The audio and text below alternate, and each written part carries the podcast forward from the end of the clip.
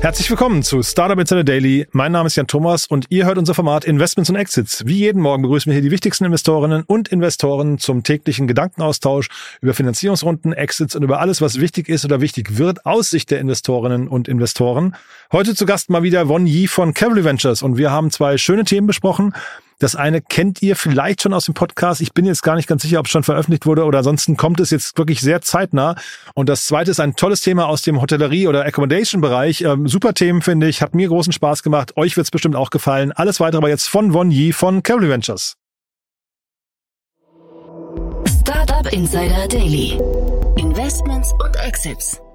Cool, ja, ich freue mich. Von Yi ist wieder hier von Cavalry Ventures. Hi, Von. Moin Jan, freut mich wieder hier zu sein. Ja, ich freue mich, dass wir sprechen. Super Themen, muss ich sagen. Freue mich sehr drauf. Aber ich würde sagen, wie immer, bevor wir einsteigen, ein paar Sätze zu euch, ne? Ja, sehr gerne. Ähm, also Cavalry ist immer noch ein in Berlin ansässiger europäischer äh, Early-Stage-Investor. Das heißt, wir investieren in äh, Pre-Seed und Seed Companies, die in Europa ansässig sind. Dabei agieren wir sektoragnostisch. Das heißt, äh, wir investieren eigentlich in alle Themen, die Software und Internet beinhalten, aber jetzt keine Themen, die zu hardwarelastig sind. Ähm, wir, ge wir gehen in den Runden sehr gerne als Lead oder Co-Lead rein und sind dabei natürlicherweise auch gerne irgendwie der erste oder einer der ersten institutionellen Investoren. Wir machen das jetzt in der dritten Fondsgeneration und äh, Firmen, die man eventuell aus der ersten oder zweiten Generation kennen könnte, sind sowas wie äh, Forto, McMakler oder halt auch ein Aleph Alpha, das ja zurzeit irgendwie auch sehr hyped ist. Ja, gibt, gibt schlimmere Portfolios, muss ich sagen, ne? Portfolien. Ähm, und du bei, Fall, ja. bei dem ersten Thema, das du mitgebracht hast, da habe ich tatsächlich, ich hatte das, äh, das Glück, den CEO schon sprechen zu dürfen. Ich weiß nicht, ob es schon ausgestrahlt wurde, aber äh, da habe ich an euch gedacht, weil das, ich, ich dachte, vielleicht passt das sogar zu euch. Bin mal gespannt auf deinen Blick jetzt. Ja, das hätte zu uns auch sehr gut gepasst. Äh, es verwundert mich jetzt auch nicht, dass das äh, La Familia da die Runde gemacht hat. Aber äh, da gebe ich mal einen ganz kurzen Überblick äh, zu, zu dem, was, was Nuvo halt macht. Mhm. Ähm, Nuvo ist eine in 22 in Hamburg gegründete Company, die jetzt, wie gesagt, drei Millionen Euro von La Familia, Food Labs und Hartfeld in der Seed-Runde eingesammelt hat. Und äh, wenn ich Crunchbase richtig gelesen habe, haben sie inklusive der Pre-Seed in 22 äh, insgesamt 4,6 Millionen Euro an Funding bekommen. Äh, das oder die Company besteht rund um das Gründerduo Ben Hartig und Michael Zittermann, die Nuvo aus einem früheren Business heraus gegründet haben, so wie ich das verstanden habe. Und dieses Business, äh, das hieß, glaube ich, Comdocs, war ein Marktplatz für Lebensmittelproduzenten und Retailfirmen. Das heißt, die haben die beide quasi connected. Mhm. Und interessanterweise, also die Genese spricht jetzt so an, weil sie halt diese Idee äh, dort gewonnen haben. Und während ihrer Zeit dort haben sie gemerkt, dass das Onboarden von Kunden äh, auf der Plattform beziehungsweise das Onboarden von, von äh, irgendwie Lebensmittelproduzenten bei den Retailfirmen, das ist einfach extrem manuell und extrem kostenintensiv war. Und äh, so stelle ich mir das zumindest vor. Das Problem haben sie sich wahrscheinlich angenommen oder dem Problem haben sie sich angenommen, äh, das in anderen Industrien äh, validiert und basierend darauf dann halt äh, genau die alte Company in Anführungszeichen, äh, in Anführungszeichen stehen gelassen und dann halt sich auf äh, Novo gestürzt. Mhm. Comdocs kennt man hier aus dem Podcast als Werbepartner sogar. Das fand ich damals, ähm, als ich mit dem äh, Michael gesprochen ja. habe, richtig cool. Ja, also wir haben natürlich ja. jetzt mit zu dem Erfolg wahrscheinlich nichts, nichts beigetragen, aber ich fand es ähm, erstmal cool zu sehen, dass so ein, so ein äh, Partner von uns dann irgendwie jetzt hier so eine Runde abschließt. Ja, so Marketing-Channel funktioniert ja. Vielleicht also ja, ich will es jetzt gar nicht, gar nicht überstrapazieren, aber ich fand es auf jeden Fall total, ja. total nett, muss ich sagen. Aber ähm, ich äh, finde es äh, spannend, was die machen, weil ich den Markt, also ich kann den nicht richtig greifen. Zeitgleich, als er mir das erklärt hat, das klingt so nach einem Problem, das eigentlich jedes Unternehmen haben könnte, was irgendwie eine riesen Menge an Daten hat und dann irgendwie mit einer Software anfängt zu arbeiten oder mit irgendeiner Plattform. Also es könnte ja. sein, es ist ein Riesenthema, ne? Ja, ich denke auch. Also es ist ja ein ganz klassisches Problem, welches in vielen, vielen Industrien einfach besteht, wahrscheinlich in allen, ja, so irgendwie mit den Remarks, die du jetzt gerade gemacht hast, äh, das muss irgendwie eine Software Company sein, es muss irgendwie äh, Kunden also beziehungsweise Daten onboarden, die eine gewisse Größe haben. Aber ich denke auch, dass es jetzt nicht nur bei Lebensmittelproduzenten und Retailfirmen der Fall ist, sondern wenn man sich ja die Pressemitteilung da anschaut, so eine Company wie Zestrify äh, ist da on board oder halt auch eine Logistik-Company. Der Name ist mir aber entfallen. Also das, da, daran sieht man ja schon, dass es verschiedene Verticals gibt, mhm.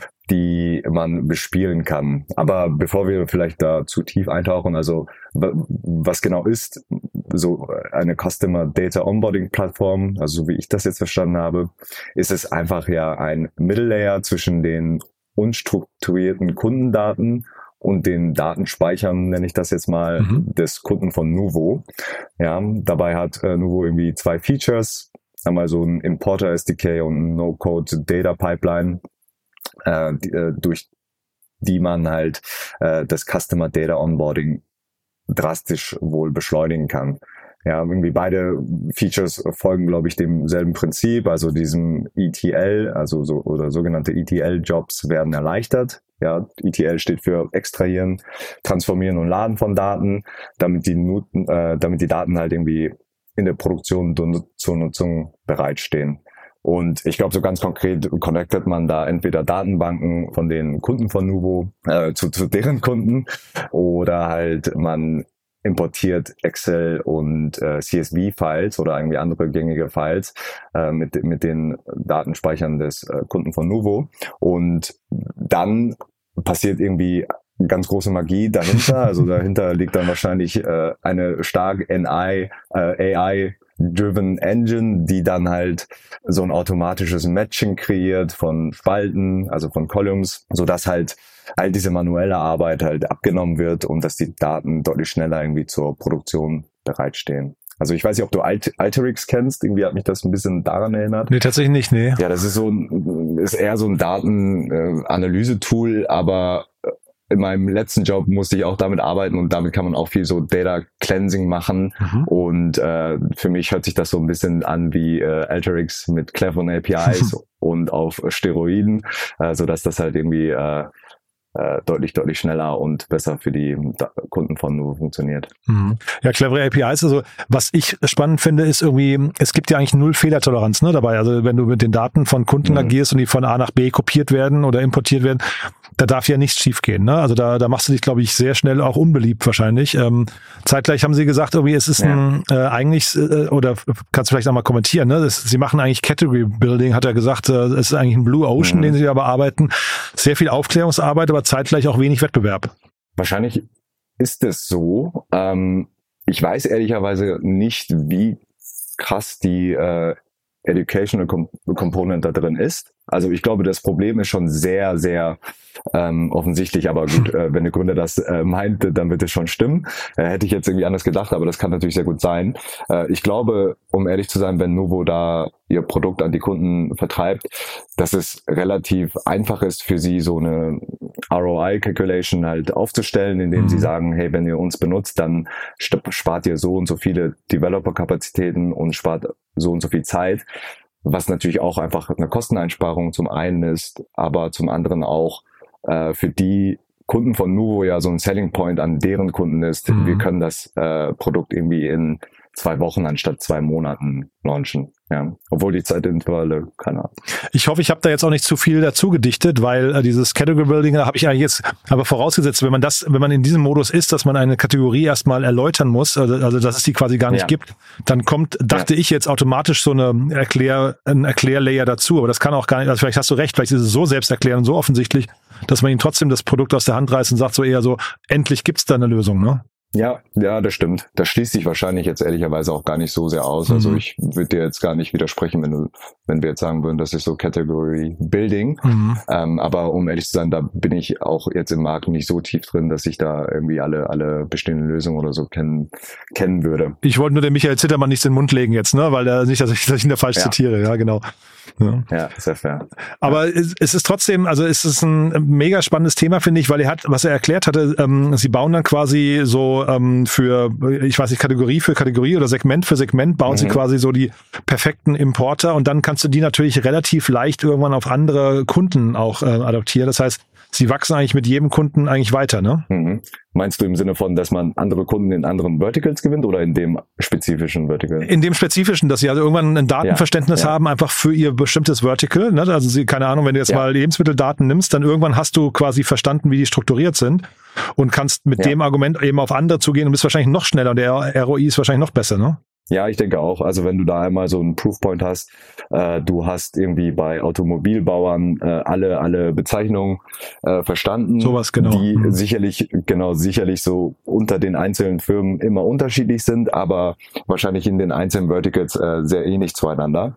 Und äh, dann dann ist das wahrscheinlich so ein Schneeballeffekt, was was äh, auch die Sales Cycle und so deutlich äh, verkürzen kann und auch äh, die Kunden, wenn sie schon mal von so einer Idee oder von so einem Produkt gehört haben, sind die ja immer eher dazu geneigt, da drauf zu springen. Und das klingt halt irgendwie so nach so einem schönen, kleinen, schlanken Approach, finde Ja. ich, ne? Also ich, oder ich weiß, siehst du, siehst du irgendwelche Kritikpunkte hier?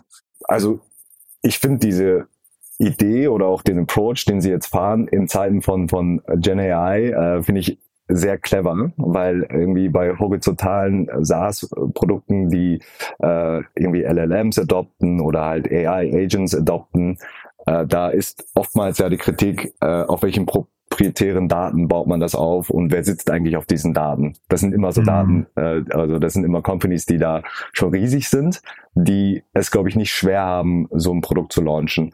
Und dementsprechend äh, sind wir bei Cavalry auch dort immer sehr kritisch.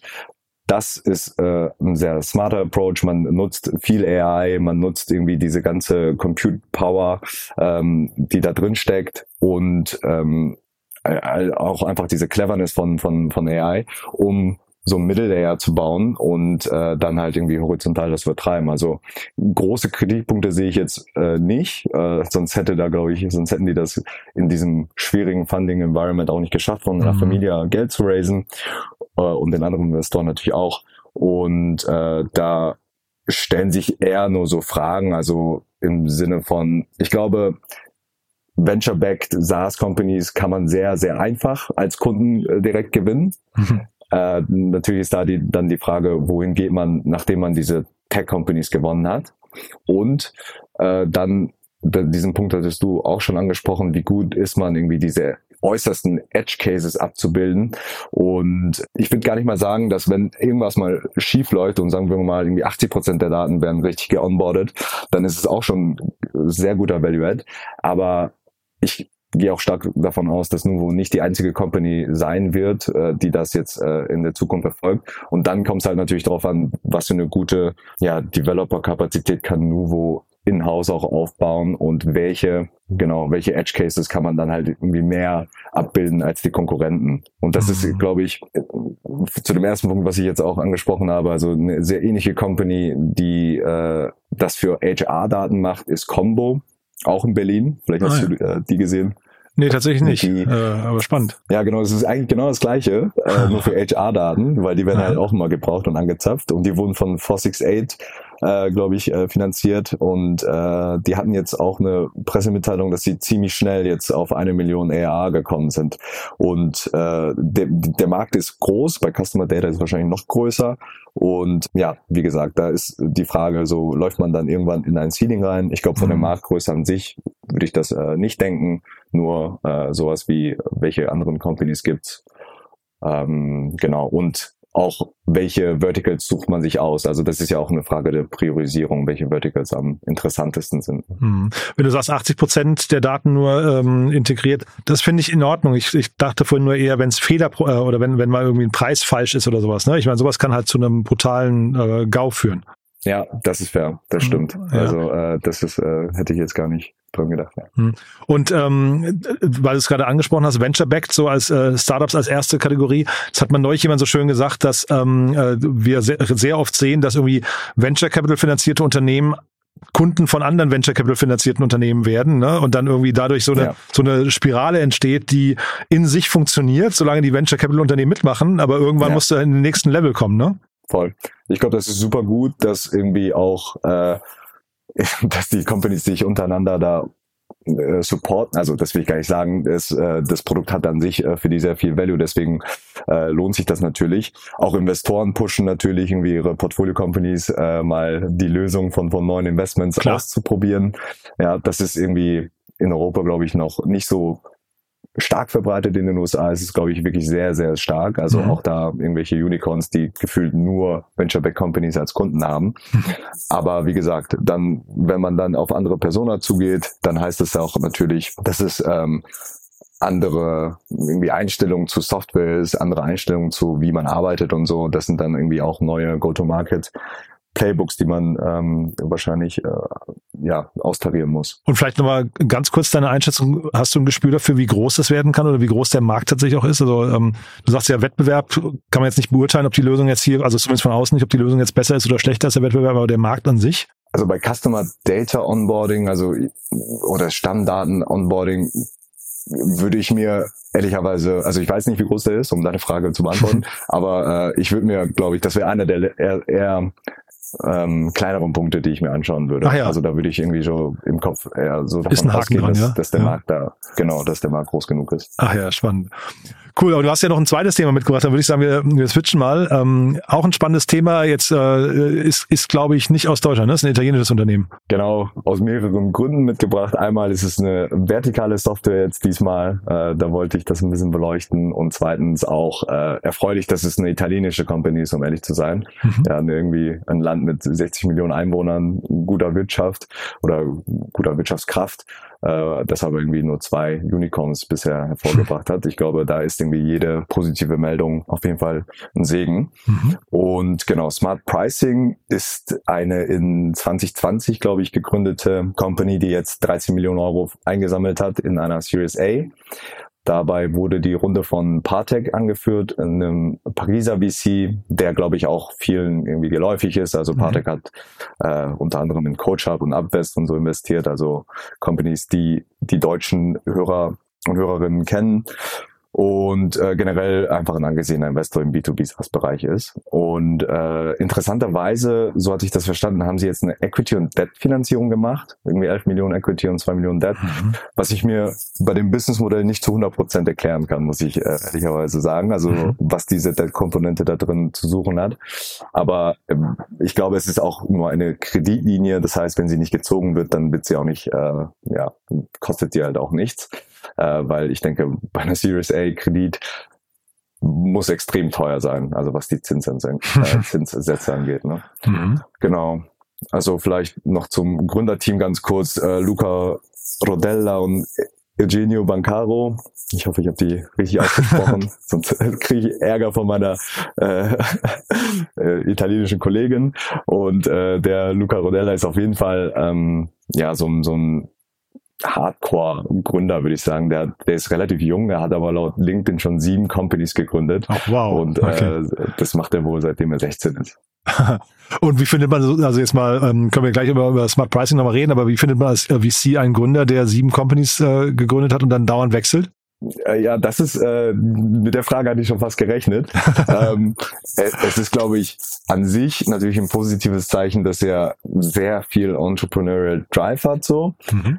Auf der anderen Seite kann man sich natürlich fragen, äh, okay, ist das eher so ein äh, Typ, der gerne von Themen springt oder hat er einfach äh, bisher sein, sein Glück in dem Bereich noch nicht gefunden? Mhm. Dementsprechend, also ich würde da jetzt relativ unvoreingenommen reingehen, wenn ich mit, äh, wenn ich mit dem Gründer sprechen würde und dann halt irgendwie mir die Story anhören, warum er jetzt so viele Companies gegründet hat. Es können ja auch alles Companies sein, die irgendwie, sagen wir mal, vier von sieben sind während der Uni-Zeit entstanden. Mhm. Dann ist es ja auch schon wieder was anderes. Ne?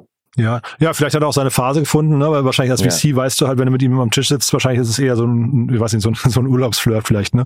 Ja, Äh, genau. Also der der wird er wahrscheinlich nicht, der, also nach dem Bild zumindest nicht derjenige sein, der in zehn Jahren noch da sitzt und das Unternehmen äh, groß au, äh, aufbaut, ne? Ja, das könnte man äh, so extrapolieren. Ja. Äh, ich hoffe mal für Partec, dass sie, dass sie da sichergestellt haben, dass, äh, dass der äh, Luca Rodella da an, einem, an einer Idee arbeitet, die wirklich äh, langfristig halt auch Vision hat. Und äh, lass mal kurz über die Idee sprechen. Kannst du Ja. dir was abgewinnen? Also ähm, vielleicht wollen wir noch kurz mal umreißen, der, der Markt, wir reden über, äh, also Smart Pricing heißt es ja schon. Ja. Wir reden über Preissoftware für Hotels, ne? Der Revenue Management, ja. Genau. Es ist super, also ohne irgendjemanden da zu nahe treten zu wollen, ist es jetzt irgendwie nicht the most sexy, also sexy Thema und auch kein Thema, was unbedingt, glaube ich, äh, noch nicht angegangen wurde. Aber mhm. Smart Pricing, wie gesagt, bietet diese Hospitality Revenue Management Software an. Das heißt, ähm, das ist eine Preisoptimierungssoftware in der ersten Instanz und äh, die Software hat eine Engine, die dahinter liegt, die sammelt alle relevanten Datenpunkte, sowas wie äh, Wettbewerb in der Location, die Location an sich, wie entwickeln sich die Kundenzahlen, verarbeitet diese Datenpunkte und bereitet dann die besten Preise auf. Und es ist auch äh, integriert zu allen Channel Managern, so dass halt diese Preise halt auch täglich oder so, so wie es Sinn macht, abgedatet werden. Und laut der Pressemitteilung waren es, glaube ich, schon 3000, 2000, 3000 Hosts, die, äh, die diese Software nutzen in 17 mhm. Ländern. Und das klingt genau, gut, ne? Ja, das ist schon mal irgendwie so ein Proofpoint, okay, es ist ein universelles Problem, mhm. was jetzt in dem Bereich jetzt auch nicht zu überraschend ist, aber mhm. die gehen da auch mit dem Versprechen an, dass die Umsätze 20 bis 30 Prozent mindestens gesteigert werden, was ich schon heftig finde, also wenn das mhm. wirklich stimmt. Und äh, das Pricing des Produktes an sich ist auch interessant. Ich habe da jetzt nicht bei anderen, wie bei anderen SaaS-Firmen so, so, so Buckets gesehen, sondern da steht dann halt, ja, wir passen die Preise je nachdem so an, wie wie halt irgendwie die Daten der Location und die Performance bisher der, äh, so des Hotels irgendwie äh, das irgendwie ausweisen. Mhm. Also äh, da das würde mich auch mal gerne interessieren, wie Sie da Ihre Margen berechnen. Also erstmal cool, wenn Sie so ein, so ein Produkt äh, entwickeln oder ein Problem identifiziert haben, wofür es Nachfrage gibt. Ne? Aber ich finde die Traction ja. finde ich schon ordentlich. Ähm, ich habe mir fehlt völlig das Gespür dafür für den Wettbewerber. Ich hätte jetzt gesagt, das ist eigentlich ein Thema, das, äh, also ich hätte jetzt gesagt, seit 15 Jahren oder so gelöst ist, äh, Gefühl. Ich weiß nicht, wo da mhm. jetzt so der, der, der, also aber wie gesagt, das ist jetzt äh, nur von außen. Ne? Ich habe von dem Markt gar keine Ahnung. Ich hätte gesagt, ja. das muss längst durch sein, das Thema. Ne? Das war auch eigentlich mein initialer Gedanke. Ich habe da jetzt ehrlicherweise auch kein Research gemacht. Äh, letztendlich entnehme ich dieser Pressemitteilung mal so viel, dass es irgendwie noch keine Software gibt, die alle gerne nutzen und die es mhm. irgendwie unmöglich ist zu verdrängen. Äh, vielleicht nutzen auch viele, also ich kann mir vorstellen, dass viele Hoteliers, das sind ja auch so oft so irgendwie One-Man-Shows, ja, äh, also Leute, die halt eben sich um die Zimmer kümmern, aber halt auch das Pricing machen sollen. Vielleicht vertrauen die da zu sehr auf zu einfachen Lösungen. Ich weiß nicht, ob Booking.com äh, so eine Pricing anbietet oder so. Halt, äh, vielleicht bieten das so große Aggregatoren an. Ähm, auf jeden Fall müssen die ja da entweder ein Produkt geschaffen haben, was wirklich so viel, also zehnmal besser ist als alles, was existiert, oder halt irgendwie White Space, aber das zweite kann man eigentlich ja fast ausschließen, wie du gesagt hast. Ne? Mhm. Ja, ich, es erinnert mich ein bisschen so entfernt an Hollydo, die haben ja äh, Bookieply noch irgendwie so als Seitenarm. Das ist so eine, mhm. also ich weiß jetzt nicht, ob, ob exakt das gleiche, aber zumindest äh, merkt man da, sie, sie haben auch einen, Space identifiziert, wo sie, weil du gerade nach, nach ähm, Airbnb gefragt hast, ne, wo sie ja. zumindest helfen, Ferienwohnungen dann zu veröffentlichen und da ist dann Pricing halt eben auch eine Komponente. Ja. Ob das jetzt deckungsgleich ist, weiß ich nicht, aber Holido, die haben ja irgendwie 200 Millionen schon eingesammelt, also zumindest ein großer Erfolgscase und wenn die das so als Standbein mitdefiniert haben, vielleicht, ja, also vielleicht gibt es ja. eine Berechtigung, ne? Ja, ja wahrscheinlich schon. Ja. Also ich, ich, ich gehe stark davon aus, dass das Produkt irgendwie oder das Team sowas, also das Team hat das dann schon identifiziert.